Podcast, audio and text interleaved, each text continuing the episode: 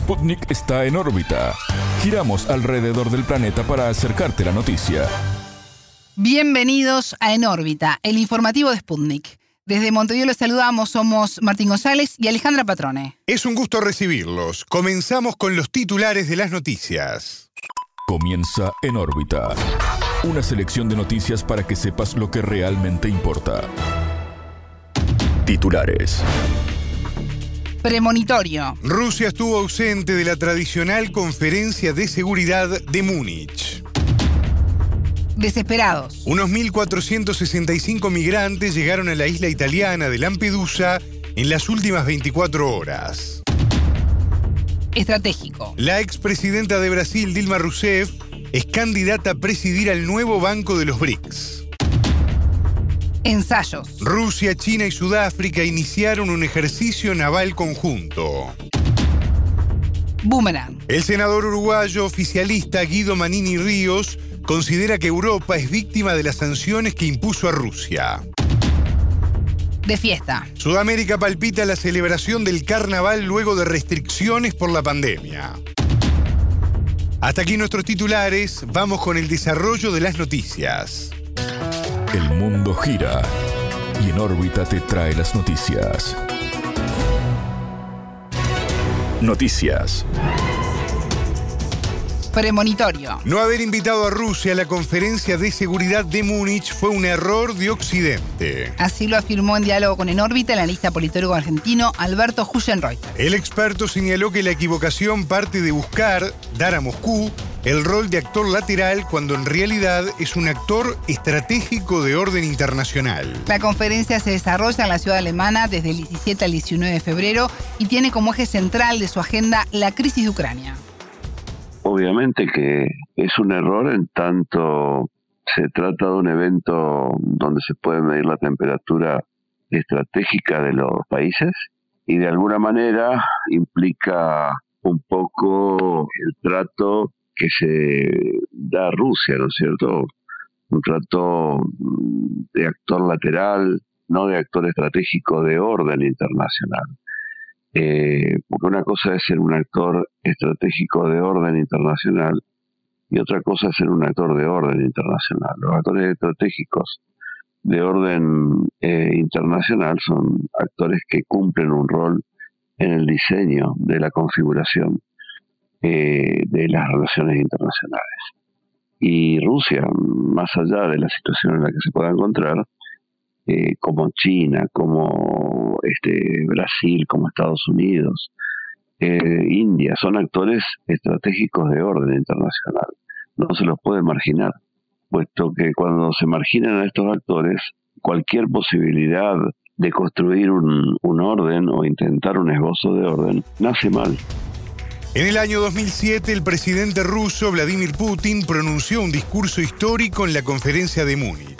En su alocución calificó la expansión de la OTAN hacia el este como una grave provocación que reducía el nivel de confianza mutua. Putin además tildó al orden mundial unipolar de proyecto irreal e hipócrita. Reuters definió tal discurso como premonitorio al evidenciar una relación entre aquella lejana reunión de 16 años atrás y lo que ocurre en la actualidad sí fue un discurso muy importante porque de alguna manera allí se, adelantó un poco, se adelantaron, en, este caso en palabras del, propio presidente ruso en Múnich, se adelantaron un poco las cuestiones que traerían inestabilidad al sistema interestatal. De alguna manera eh, llamó la atención por el intento de la alianza política militar occidental de continuar el avance hacia el este puesto que de continuar el avance celeste, tenemos que recordar que para 2007 ya se produjo la inclusión de las dos, unas tres oleadas de inclusiones de países de, Europa Central y del Este, pero mm, vendrían nuevos intentos. Esto ocurre en 2007, pero y Putin advierte sobre la, la tendencia de la alianza de proseguir su marcha hacia el este, con lo que significa este término de marcha hacia el, al este. De manera que de alguna manera se podría decir que fue, fue bastante premonitorio la, la, declaración del presidente ruso en 2007. Yo diría que hay una relación entre aquella ya lejana reunión de 2007 y lo que está ocurriendo hoy. El entrevistado indicó que el actual conflicto entre Rusia y Ucrania se encuentra estancado en un momento de punto muerto. El experto agregó que la dependencia de Kiev con Occidente abre muchas interrogantes de cara al futuro próximo. El tema que yo veo es que Ucrania depende absolutamente, absolutamente de los suministros financieros y de las capacidades militares que le pueda brindar Occidente, porque donde deja de recibir, evidentemente podría sobrevenir una catástrofe para Ucrania.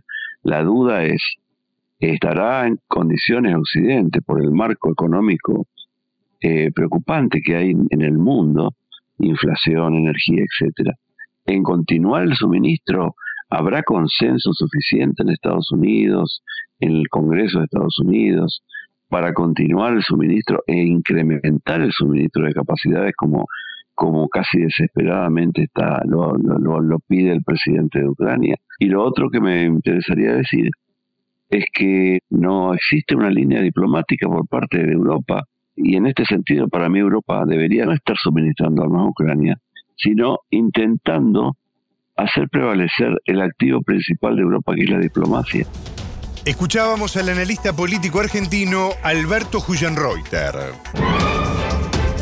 Urgencias. Unos 1.465 migrantes llegaron a la isla de Lampedusa en las últimas 24 horas. Las personas viajaban en más de 30 embarcaciones precarias y debieron ser socorridas por las autoridades. En lo que va del año, 7.741 migrantes han desembarcado en las costas de Italia. En el mismo periodo de 2022, es decir, enero y los primeros 15 días de febrero, fueron 4.263 personas. Lampedusa es la isla italiana más cercana a las costas del norte de África. En el recinto de acogida hay unas 2.110 personas hacinadas, dado que la capacidad es para unas 400. En tanto, otros tres barcos de rescate se dirigen por el mar Mediterráneo al país europeo con al menos 130 personas. A inicios de febrero, la Guardia Costera Italiana halló 8 personas que murieron de frío, incluida una mujer embarazada y 42 supervivientes frente a Lampedusa. La mayoría de quienes viajan en precarias embarcaciones a Europa provienen de África huyendo de conflictos, pobreza y efectos del cambio climático.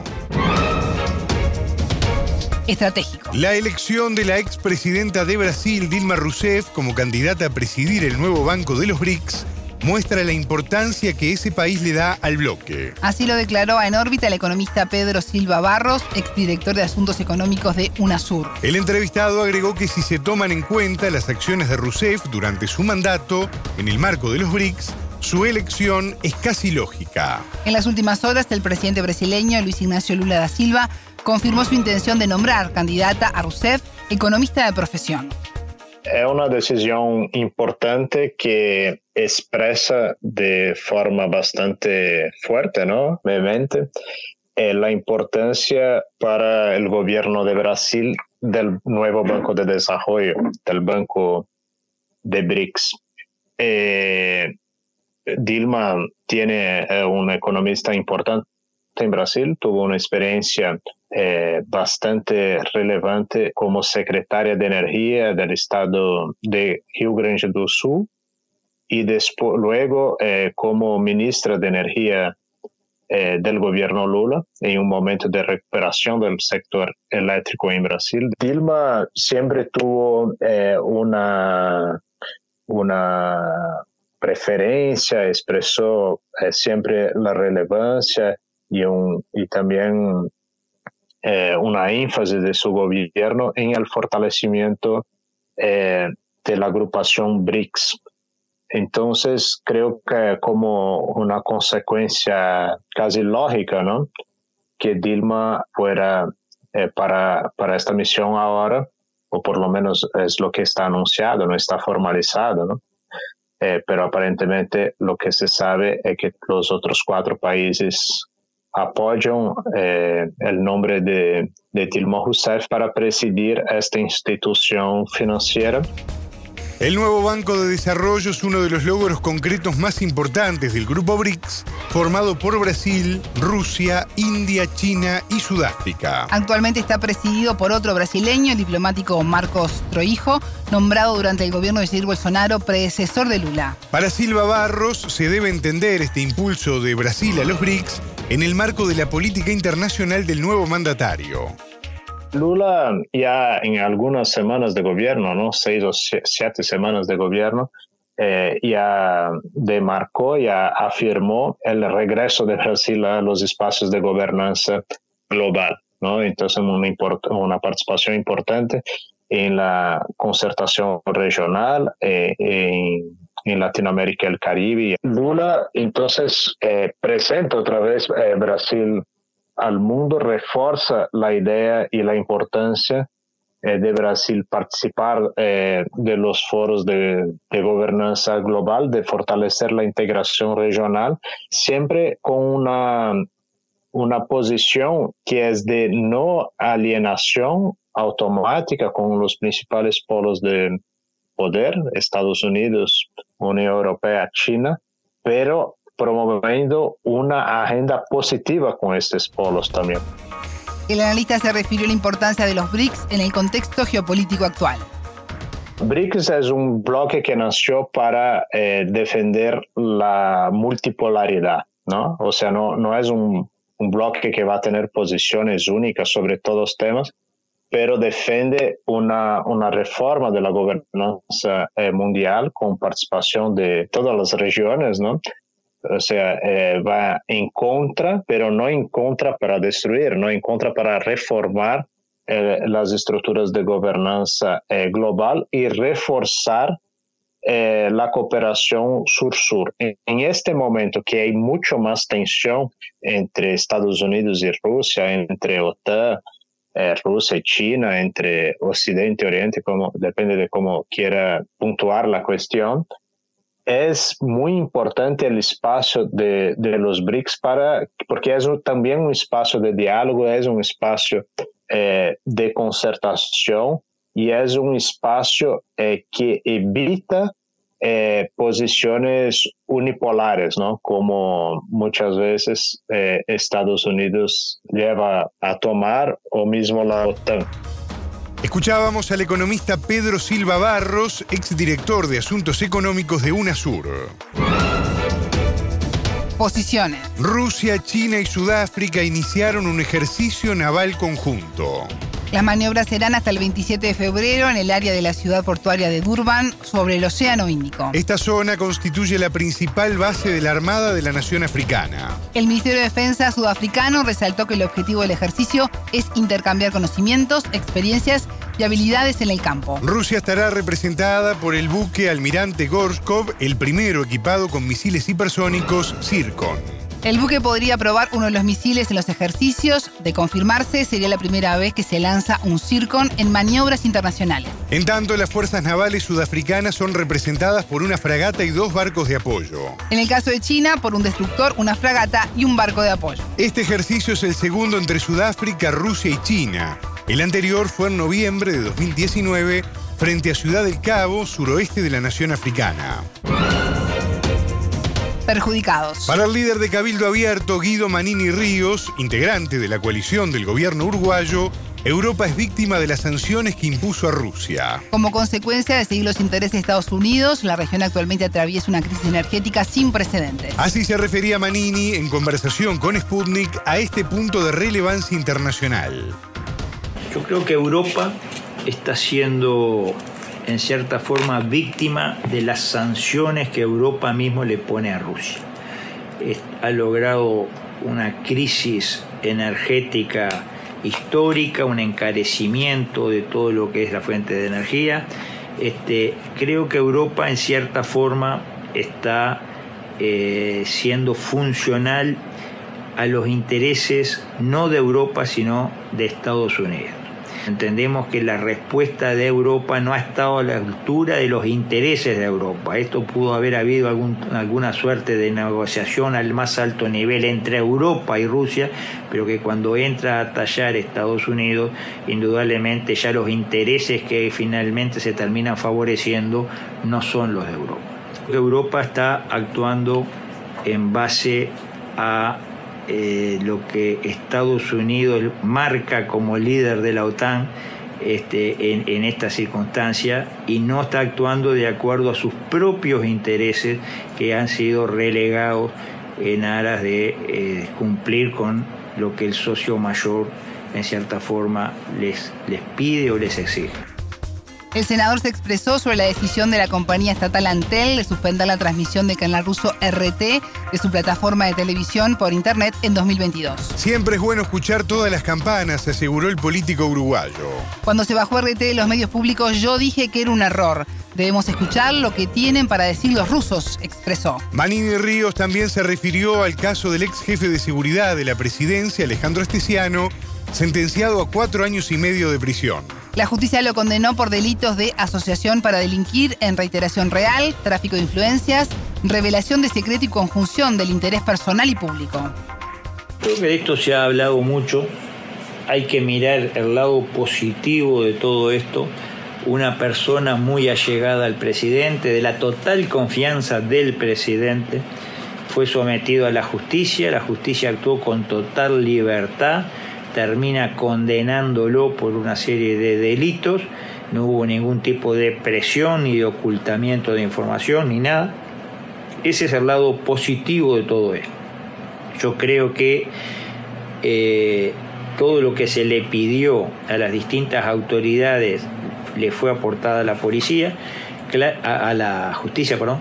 Claramente todo esto se origina en un grave error del presidente de elegir a alguien que no merecía la confianza que, se le depositó en él, de tenerlo tan cercano a alguien que indudablemente eh, actuó eh, en forma delictiva en beneficio propio pero este, bueno, dado ese hecho y reconocido por el propio presidente el error, bueno, ¿qué más hay que explicar? Al momento de la detención, Astesiano tenía más de 20 indagatorias policiales por hurto, estafa, daño y apropiación indebida. El senador destacó el accionar de la justicia y dijo que nuevos elementos podrían añadirse al expediente. Cuando aparecen estos audios o estos mensajes en, en, los WhatsApp de Astesiano, bueno, siempre aparece alguien involucrado y un nuevo tema, se investiga, se ve si da lugar o no da lugar, si se hizo o no se hizo. La fiscal el otro día resolvió que en determinados casos no había ningún elemento probatorio ni ningún delito o no había denuncia. Este, bueno, yo digo que caso a caso todo lo que vaya saliendo se va a ir eh, considerando y si hay algún nuevo delito se procederá de vuelta a través de la justicia. Yo creo que la condena que se conoció ayer en definitiva no, no, le pone punto final al tema en el sentido de que todavía se siguen investigando el tema de lavado de activos y otras cosas que se podrán seguir eh, agregando al expediente, pero yo creo que explicaciones se han dado las que se pueden dar, las que están al alcance de dar. Escuchábamos a Guido Manini Ríos, senador y líder de Cabildo Abierto, partido parte de la coalición gobernante en Uruguay. Fiesta popular. Sudamérica palpita las fiestas de carnaval luego de restricciones por la pandemia del coronavirus. Argentina, Bolivia, Uruguay, entre otros países, celebrarán hasta el martes 21 con días feriados. El carnaval más esperado, considerado el más famoso del mundo, es el de Brasil, con epicentro en Río de Janeiro bajo una gran expectativa. El Ministerio de Turismo espera una histórica cantidad de personas del viernes 17 al martes 21. Analistas esperan la presencia de 46 millones de personas en todo el territorio, incluidos los turistas extranjeros, y movilizar unos 1.558 millones de dólares. Poco más de la mitad de estos ingresos serán para Río de Janeiro, con 870 millones de dólares debido a la gran demanda. En Río, 12 agrupaciones con unos 3.500 miembros y con majestuosas carrozas alegóricas desfilarán por los 700 metros del Zambódromo. Lo harán ante unos 74.000 espectadores que ya agotaron las entradas para las presentaciones previstas para las noches del domingo 19 y el lunes 20. Otros carnavales en Brasil, más allá del célebre de la ciudad carioca, son los de Salvador, Recife y San Pablo. Brasil suspendió la fiesta popular en 2021 a raíz del COVID-19, en tanto la de 2022 se limitó a un número pequeño de ciudades y de personas.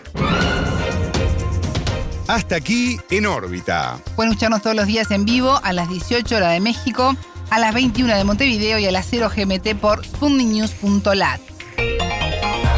En órbita.